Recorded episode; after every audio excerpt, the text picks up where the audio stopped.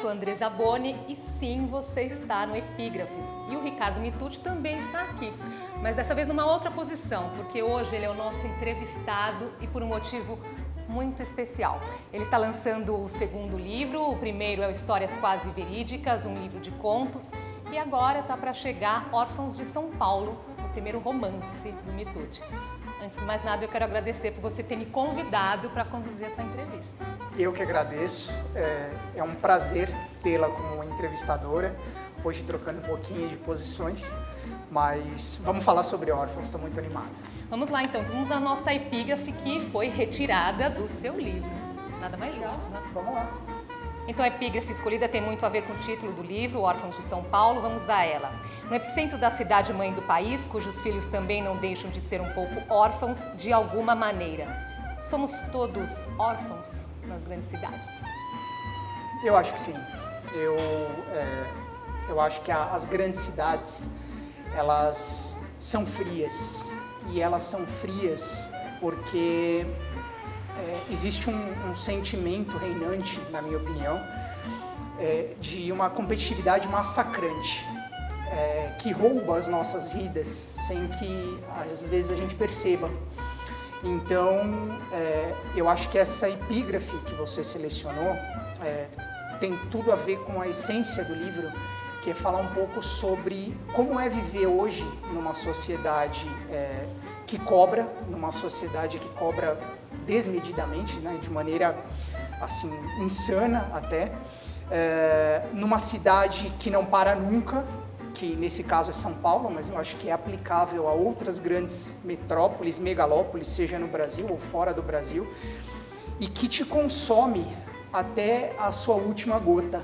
Né? Então, é, eu vejo que é, o sentimento de orfandade, no que diz respeito a questões geográficas, digamos assim, ele existe sim nas grandes cidades, principalmente se você parar para pensar. É, que antigamente, quando se falava na São Paulo, talvez da década de 20, da década de 30, ou mesmo nas cidades do interior, nas pequenas cidades de hoje em dia, é, parece que existia um sentimento de humanidade que se perdeu com o passar dos anos, com a evolução do, do, da cidade, dos tempos, da tecnologia. Então, eu acho que sim, hoje somos todos órfãos, ou pelo menos é um sentimento uhum. que é, reina para muita gente nas grandes cidades. E sabe que olhando assim para essa capa vem outras questões, né? Você vê assim todas essas luzinhas, cada uma dessas janelas, as pessoas dentro dos carros, os pedestres. A gente pensa, que vida será que tem essas pessoas? O que, que elas pensam? Para onde elas caminham? É um livro também que fala sobre escolhas. Muito. É, na verdade, a, a orfandade que dá título ao livro, ela é muito subjetiva na obra, porque a, a ideia que eu procurei passar é justamente mostrar que é, nós somos órfãos não apenas no que diz respeito a uma relação filiar, então aquela pessoa que é, não tem pai ou não tem mãe ou não tem filho, é, o sentimento de orfandade, como eu tenho até divulgado, ele é mais subjetivo. Então, o, dentro disso que você coloca, o que eu vejo, é, as pessoas talvez que podem estar representadas nessas luzes da capa do livro, dentro dos carros, é, elas estão em busca de algo que é, nem sempre é, preza ou prioriza o humano. E eu, particularmente, eu estou num momento em que eu priorizo muito essa questão da humanidade. Eu acho que isso tem se perdido. E eu tentei, no livro, resgatar um pouco disso, mostrando um pouco das angústias, das preocupações, das insatisfações, das alegrias, das tristezas, é, que na verdade remete à humanidade que, na minha concepção, está um pouco fragilizada hoje em dia. Né? Então, é, é claro, eu acho que cada um é, busca aquilo que lhe convém, vai atrás dos seus sonhos. Eu não estou aqui para pontuar nem para criticar os objetivos de ninguém. O objetivo não é esse, nem meu e nem do livro, mas é, sim resgatar um pouco mais o lado humano das pessoas, das relações interpessoais que, na minha concepção, se perderam. Então, a visão da capa, para mim, ela é muito simbólica, que é, é carros indo para um lado e para o outro, aquele, aquela chuva de luzes né, de uma avenida como a Avenida Paulista, uma outra avenida movimentada qualquer de São Paulo, de outra grande cidade, é, sem que as pessoas talvez se deem conta de que outras vidas circulam ao seu redor. E o que será que está acontecendo com aquelas outras vidas? Que momento será que aquelas pessoas estão passando? Isso eu procurei resgatar no livro, porque hoje, na minha visão, isso se perdeu. Eu, eu particularmente, sinto muita falta disso, desse lado humano das relações. E uma dessas pessoas é o protagonista do livro, Gabriel. Eu prometo que eu não vou avançar muito nessa história. sem spoiler. É, sem spoiler, vou me controlar. Mas ele vive um conflito interno entre uh, o que ele é e aquilo que ele desejava ser. Eu queria que você falasse só um pouquinho, só para dar um gostinho aí desse conflito interno. Pois é, é, eu acho que o Gabriel é a síntese de uma questão que eu quis abordar, que é a questão do pertencimento, né? Hoje em dia eu eh, tenho a sensação de que às vezes nós não temos mais o controle da nossa própria vida. O nosso controle parece que, que foge um pouco das nossas mãos. Eu, particularmente, sou uma pessoa controladora, então quando eu começo a perder o controle de alguma coisa, eu me sinto incomodado. É, no caso do, do, narrador, do protagonista, é, eu, eu acho que é muito mais a reflexão do será que nós vivemos a vida que nós realmente desejamos viver ou desejávamos viver? Será que a gente está sendo honesto conosco mesmo? Né? É, a impressão que eu tenho, Andresa, é que eventualmente a gente é, valoriza muito o, o que, o bem material e não valoriza o quem, as relações pessoais, como eu falei um pouco é, anteriormente, né? Então, é, esse conflito, eu acho que é ele é meio ponto pacífico hoje na sociedade. Eu, eu conheço muita gente, até como jornalista, como comunicador, certeza que você também, é, que talvez é, consegue ser feliz por um lado, porque está atingindo seus objetivos, tem uma carreira legal, é, mas por outro não consegue porque tem problema familiar, é, tem alguma questão mal resolvida, às vezes é, trabalha numa área que não é a área que gostaria de trabalhar. Porque eu não acho que dá, dá para ser feliz plenamente, tá? Eu acho que a gente consegue é, momentos de felicidade. Mas por outro lado, eu acho que se a gente mente para nós mesmos, né, pô, eu estou feliz fazendo isso que eu queria fazer da minha vida, né, seja no trabalho, seja na minha vida pessoal, na minha vida afetiva, não, eu não estou feliz. Pô, então eu vou buscar um outro rumo para minha vida, porque eu acho que a gente não precisa ser a mesma coisa a vida inteira, né, o processo de transformação, o processo de amadurecimento, ele vem realmente com o tempo. Né? Eu não sou a mesma pessoa de 5 anos, de 10 anos atrás, e tenho certeza que você também não, e nenhum dos nossos ouvintes e telespectadores também não, internautas. Então você me deu um gancho agora para uma outra questão, que é um trechinho que eu separei aqui do livro. Ninguém precisa ser a mesma pessoa sempre. É a metamorfose ambulante, Mito?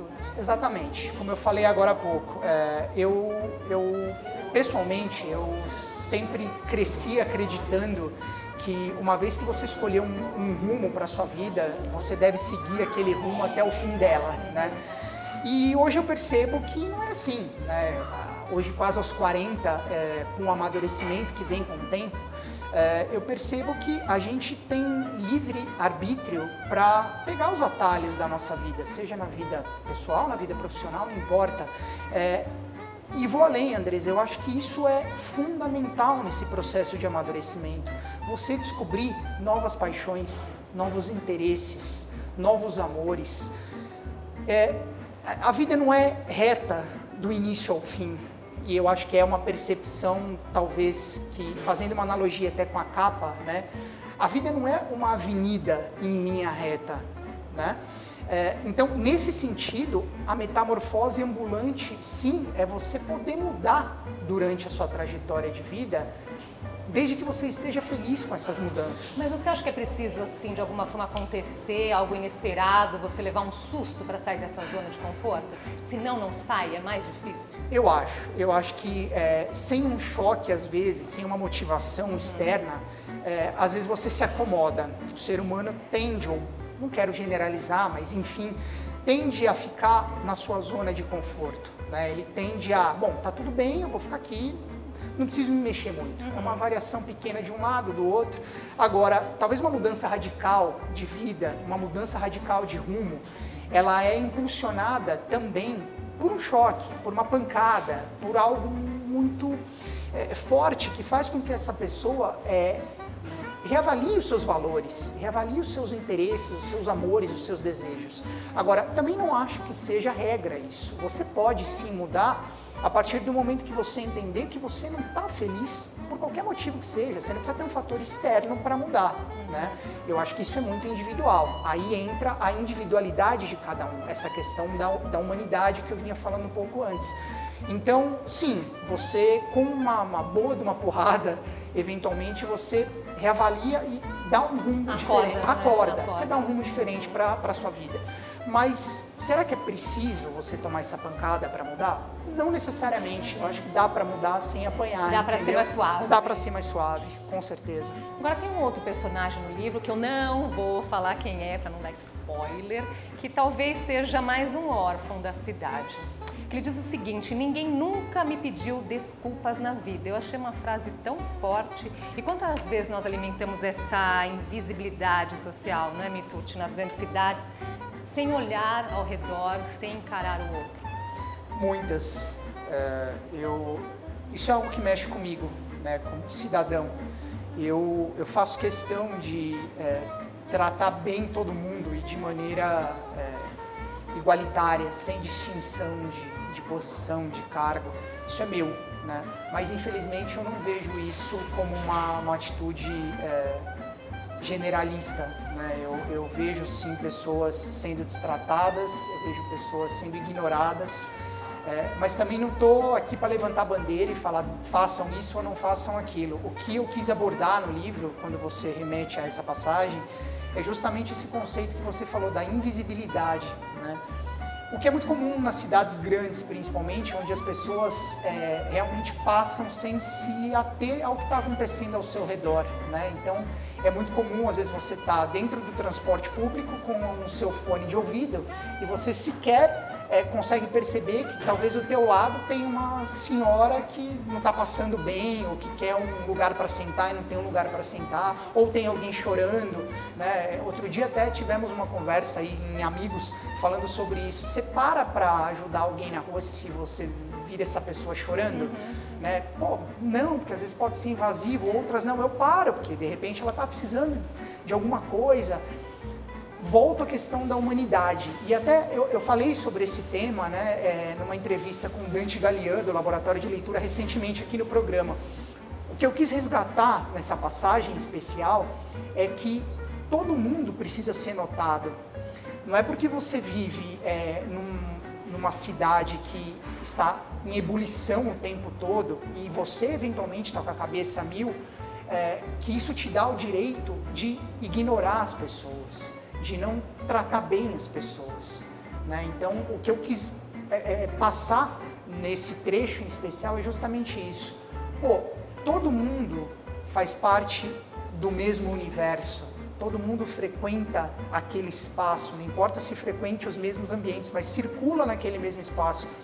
Por que não, então, dar a todos o mesmo tratamento? E eu acho que dá para ir um pouquinho além nesse pensamento, porque você diz as pessoas não se olham né, nos olhos, mas pessoas desconhecidas pela cidade. Mas e quem se conhece também? Estou falando isso agora na era da tecnologia. Quantas vezes a gente não vai num restaurante, pelo menos isso me chama muita atenção, né? e tá a família inteira tá todo mundo ali no celular, as pessoas não se olham e não conversam. Né?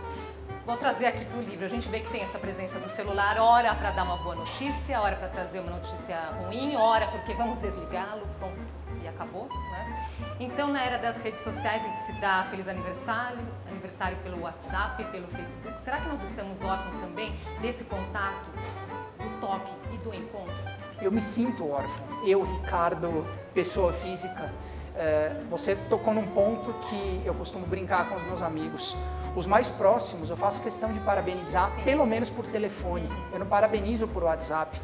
Porque, sim, eu me sinto órfão e eu acredito que muitas pessoas têm esse mesmo sentimento de orfandade no que diz respeito ao trato com o outro. Porque isso que incomoda você também me incomoda muito. é, às vezes perceber no mesmo ambiente pessoas que aparentemente são da mesma família que em nenhum momento conversam porque cada uma está com o seu aparelho de celular ligado, ou jogando, ou mandando uma mensagem, ou vendo foto numa rede social. Volto a dizer, estou aqui para levantar bandeira, mas eu pessoalmente quis resgatar no livro porque eu sinto falta disso. Eu, eu acho que é, é fundamental para as boas relações que as boas relações sejam olho no olho, sejam pelo menos no telefone, né? É, é muito frio você trocar mensagem por WhatsApp, por Facebook, né, por Messenger. Falta o toque, falta. É, às vezes o olhar ele, ele traduz uma série de sentimentos que a mensagem jamais vai traduzir, o texto jamais vai traduzir. Ainda que a mensagem seja uma mensagem poética, sim. seja uma mensagem literária, não importa, é diferente. Né? Então, sim, a orfandade do Órfãos de São Paulo também passa por aí, por esse roubo das vidas pelo uso desmedido da tecnologia, pela falta de contato físico, pela falta do olhar, pela falta da palavra frente a frente. A verdade é que a orfandade tem vários recortes e um deles também é a adoção, que é um tema importante aqui no, no, seu livro. Vamos falar agora sobre isso. Tem um trecho que fala sobre a ficha que é preenchida por quem pretende adotar. Então tá, aparece lá cor, sexo, idade, se aceita crianças que têm alguma doença ou que sofreram, por exemplo, violência sexual e o personagem no livro se mostra bastante incomodado com a sensação de estar lidando com uma mercadoria, né, ele coloca. E de fato esse nível de exigência atravanca a adoção no Brasil, é o que nós sabemos. É preciso também chamar atenção para isso. Eu quis, eu, é um tema que, que mexe comigo também, inclusive não faz muito, trouxe a doutora Dora Martins, que é uma juíza é, da área da infância e adolescência, para falar sobre esse tema. Eu acho que é, um, é, uma prestação de serviço que se faz quando se aborda o tema adoção e se esclarece todos os mitos. E na ficção, é, eu quis sim mostrar é, como a coisa funciona, né? embora seja uma ficção, é, é uma ficção que preza pela verossimilhança, né? então é, esse sentimento que você colocou é, é um pouco do que eu percebi estudando o tema. Muitas pessoas ao se depararem com essa situação, falar, pô, mas eu estou adotando uma criança, eu não estou comprando um produto, ou estou adotando um jovem, não estou comprando um produto, é, e aí eu tenho que selecionar cor, sexo, é, lugar, onde, lugar onde nasceu, enfim. É, mas é parte do processo. É, se atravanca ou não, Andresa, eu não sou um especialista na área, né, mas o que eu estudei, o que eu vi no, no próprio programa com a doutora Dora, eu, eu não vejo isso como um problema. Eu acho que é o tal do, do mal necessário. É importante que seja assim. Tanto para a segurança da criança e do jovem, né, principalmente porque eles são a essência desse processo, mas para plena consciência dos adotantes também, né, dos, dos, daqueles que optam pela adoção, para que eles tenham total conhecimento de toda a situação que envolve aquela criança ou aquele jovem que vai passar a integrar a família. Então, é, eu acho que a, a questão das, das, travas do processo, ela vai muito além disso. Né? É, e o livro não se propôs a avaliar se funciona, se não funciona, mas sim mostrar como é hoje, né? E eu sei até que existem algumas coisas que estão em processo de mudança, como a adoção é, é, de fotos agora no Cadastro Nacional de Adoção, tudo mais, e isso acabou sendo depois do, da, do término do livro, né? Mas é, o, o propósito foi mostrar um tema que eu acho que é importante e que da mesma maneira que na pergunta anterior você falou da invisibilidade, é, é cercado de muito mito, tem gente que trata com certo receio, com certo medo, é, com muitas reticências e eu achei importante dar também esse recorte de orfandade, é, dar essa abordagem para esse recorte da orfandade, porque é, falta esclarecimento. Você falou que tem muitos mitos ainda que cercam a adoção. Pode citar alguns? É, como eu te falei, né? Eu, eu, não me sinto confortável por não ser especialista, mas estudando o tema e, e muito dessa entrevista que a doutora Dora concedeu aqui para o programa, é, eu acho que existem pontos como, por exemplo, é, o medo da adoção por compaixão, né? É, você adotar porque você tem pena daquela criança estar tá no abrigo, é, você achar que aquela criança está sendo maltratada, que os abrigos, como a doutora Dora colocou, os abrigos comem criancinhas, né? Eu acho que isso é um estigma a ser quebrado. É, outro mito a ser quebrado é da relação é, biológica né, da, das crianças e jovens com os seus genitores muita gente é, que não entende um pouco desse universo receia, ah, mas eu adoto e aí depois o pai, a mãe bate na minha porta, vai querer a criança de volta. Não. O que eu quis mostrar dentro da ficção, com todo o viés da verossimilhança que pede a boa ficção, é tentar desestigmatizar alguns desses mitos, como esses que eu citei, mas é, é, sem levantar bandeira, sem falar, ó, adotem, não é esse o ponto, mas sim esclarecer alguns pontos que eventualmente podem soar ainda é, é míticos para algumas pessoas, no sentido de, olha, a adoção, a orfandade, a adoção, é, precisam ser vistas com mais cuidado pela sociedade brasileira. Então esse foi o objetivo desse recorte específico no livro. Agora, o pano de fundo dessa história é a realidade de uma grande cidade, muitas vezes perigosa, então acidentes de carro, estupro, drogas, violência sexual, gravidez na adolescência. O livro já nasceu com a intenção de abordar tudo isso ali. Eu quero saber como é que foi esse processo, ou não? Foram os personagens que foram aos poucos te trazendo esses outros ingredientes? Como é que se deu? Em partes, originalmente estava previsto, mas eu diria que a maioria foi nascendo com o desenvolver da narrativa. É a ideia não era talvez dar uma abordagem a todas, todos esses problemas, a toda a problemática de uma megalópole, mas a partir do momento que você se dispõe a escrever sobre é, a vida numa grande cidade, numa metrópole, numa megalópole como São Paulo, é inevitável que alguns desses pontos acabem ganhando vida própria, né? E aí eu, eu deixei fluir na narrativa. Então, originalmente, é, nem tudo estava previsto, mas eu acho que o resultado final mostra a realidade de uma grande cidade de uma maneira muito objetiva, muito evidente, ela salta aos olhos, porque é o nosso dia a dia, né? é o dia a dia de quem vive numa cidade como São Paulo. Uma cidade como São Paulo que tem amor e ódio, né? Exatamente. A gente ouve muito isso, é. né? Ame ou odeie. É a mesma coisa? Eu diria que sim, eu acredito que sim, porque eu não sei se o sentimento pode ser traduzido da mesma maneira, mas a intensidade desse sentimento, ela é muito forte, né? É, eu, eu sempre falei, para quem me conhece bem, eu sempre falei, eu não sou e não nego não ser um apaixonado por São Paulo. Eu, eu tenho problemas com São Paulo. Vivo aqui, nasci aqui, mas não sei se eu quero viver aqui o resto da minha vida, porque é, eu não posso falar que eu amo a cidade. A cidade, é, acredito que no meu caso, para aquilo que eu, que eu sou, para aquilo que eu sou nesse momento, para aquilo que eu pretendo talvez construir é, âmbito familiar, para o meu filho que hoje é criança, eu não sei se essa cidade me abraça do jeito que eu gostaria. E aí, no momento que você começa a fazer esse tipo de questionamento, você fala assim: ok, eu sou grato a tudo que a cidade me ofereceu, a todas as oportunidades, porque sem dúvida nenhuma, só numa cidade como São Paulo ou outras similares você consegue todo esse excesso de oportunidades que a gente tem aqui. Mas por outro lado, eu também me sinto excluída, me sinto órfão. Então, não, eu não quero mais. Então, eu te odeio? Não, eu te odeio, mas já deu para mim, entendeu? Então acho que é, esses dois sentimentos eles andam colados, eles andam muito lado a lado, sobretudo no que diz respeito a essa é, relação que os habitantes de uma cidade como São Paulo têm com ela, né? Vale para outras coisas. Eu posso falar vida. mal, mas é de quem falar, né? É, é mais ou menos por aí. Também. Ah, eu falo mal, é, mas se alguém de fora vier falar mal, não, peraí, onde você mora? Do que, que você está falando? É mais ou menos isso. Cai na história do pertencimento de novo. Uhum. São Paulo me pertence? De certa forma, sim, né? falando como pessoa física.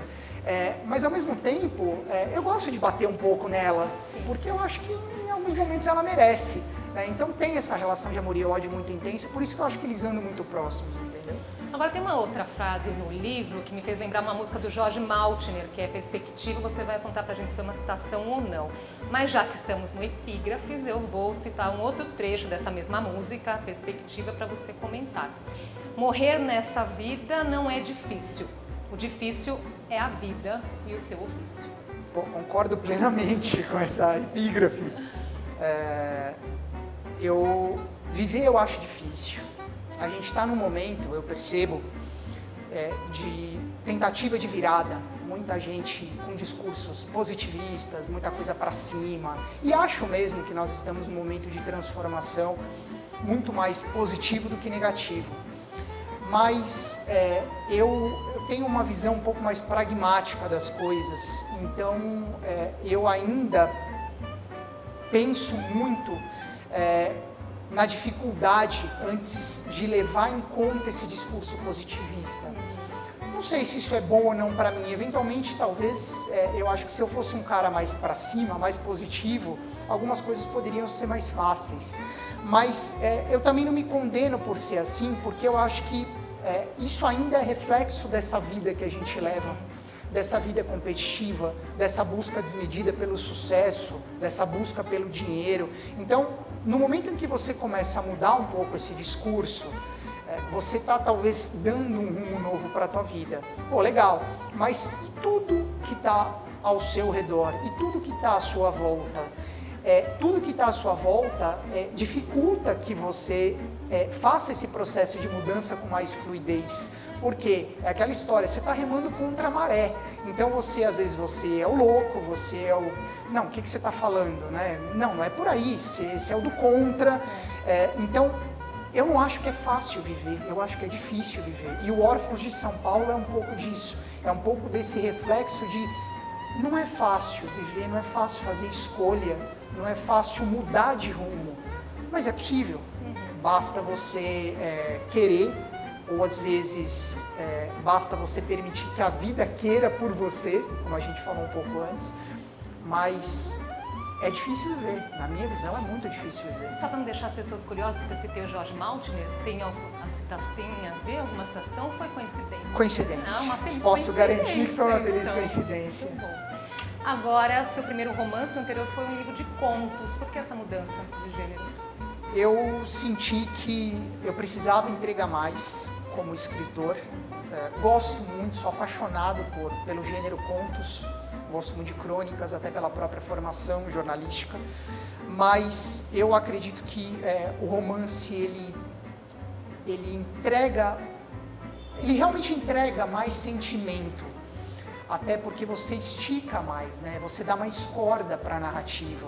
É claro que existem contos, e aqui eu falo abertamente de um, de um cara de quem eu sou fã incondicional, que é o Carrascosa, João Zanello Carrascosa, que para mim é o maior contista do Brasil. Ele escreve contos, que são narrativas curtas, que te fazem chorar.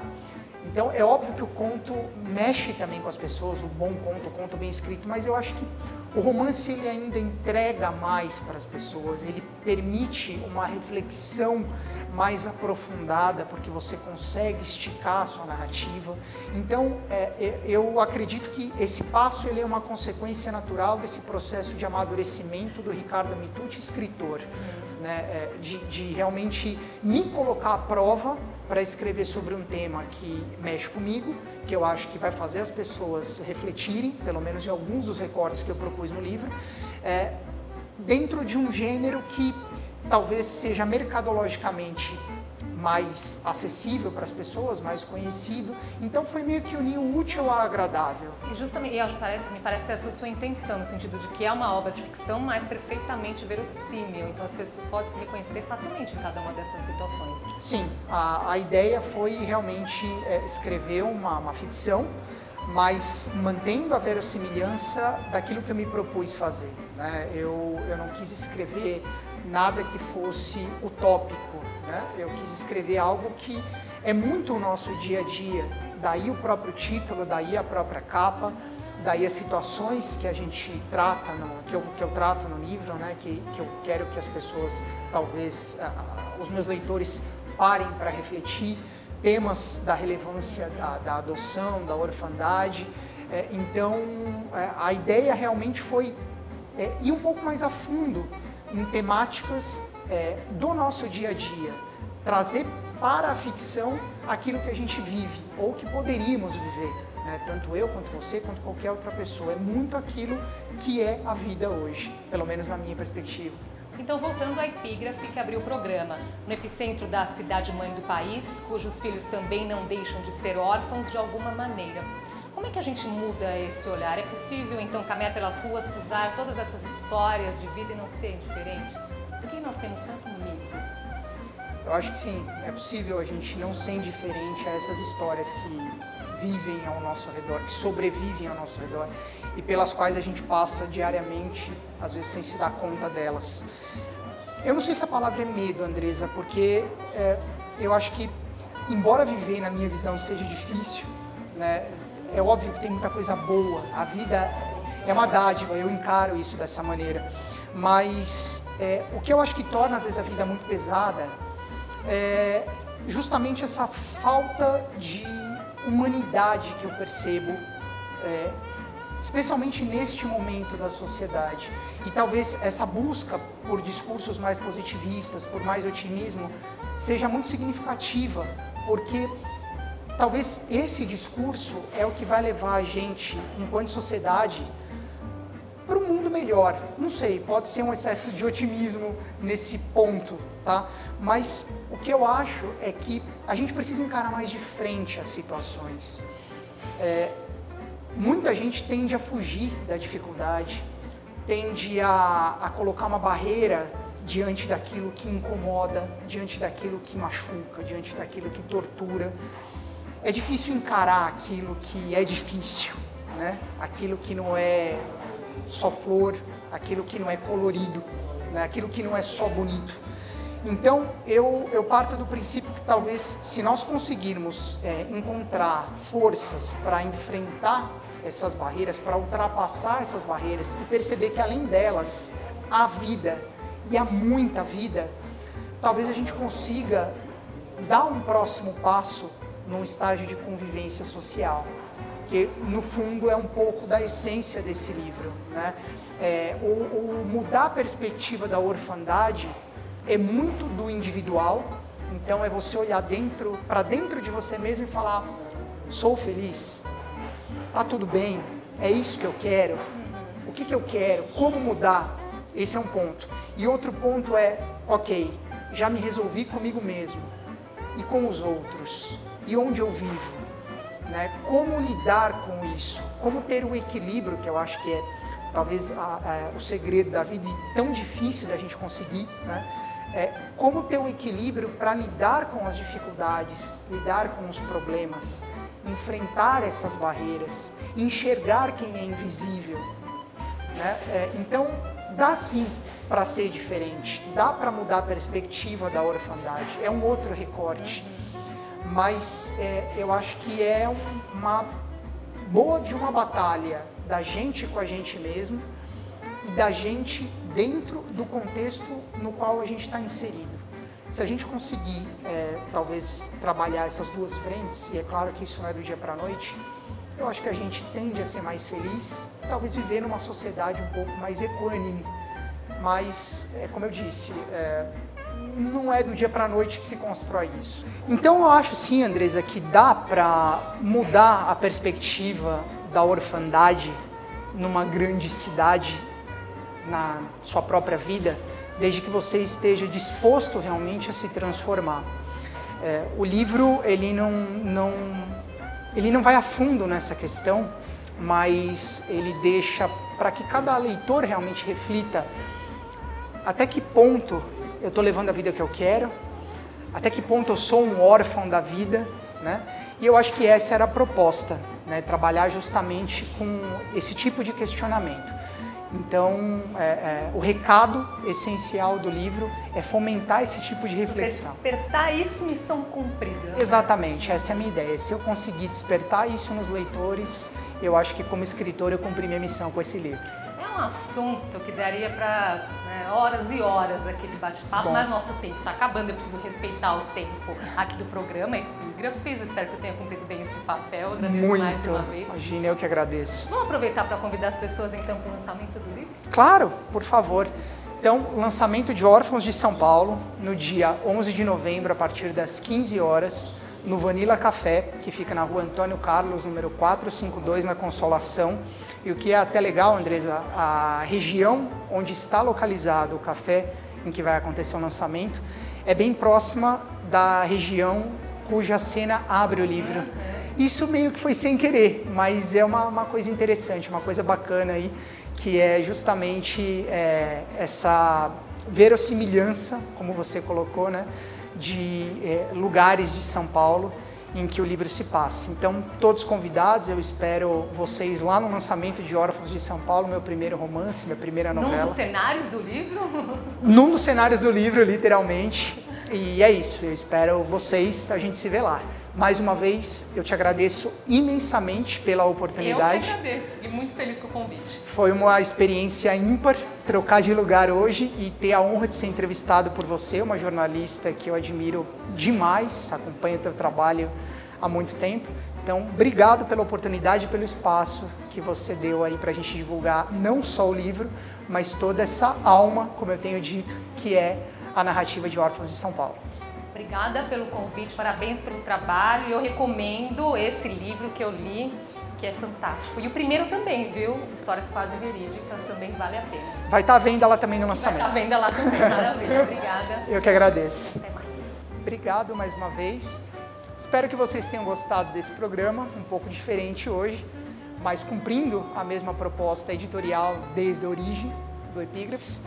E nós nos vemos na próxima edição do Epígrafes. Um grande abraço e até lá.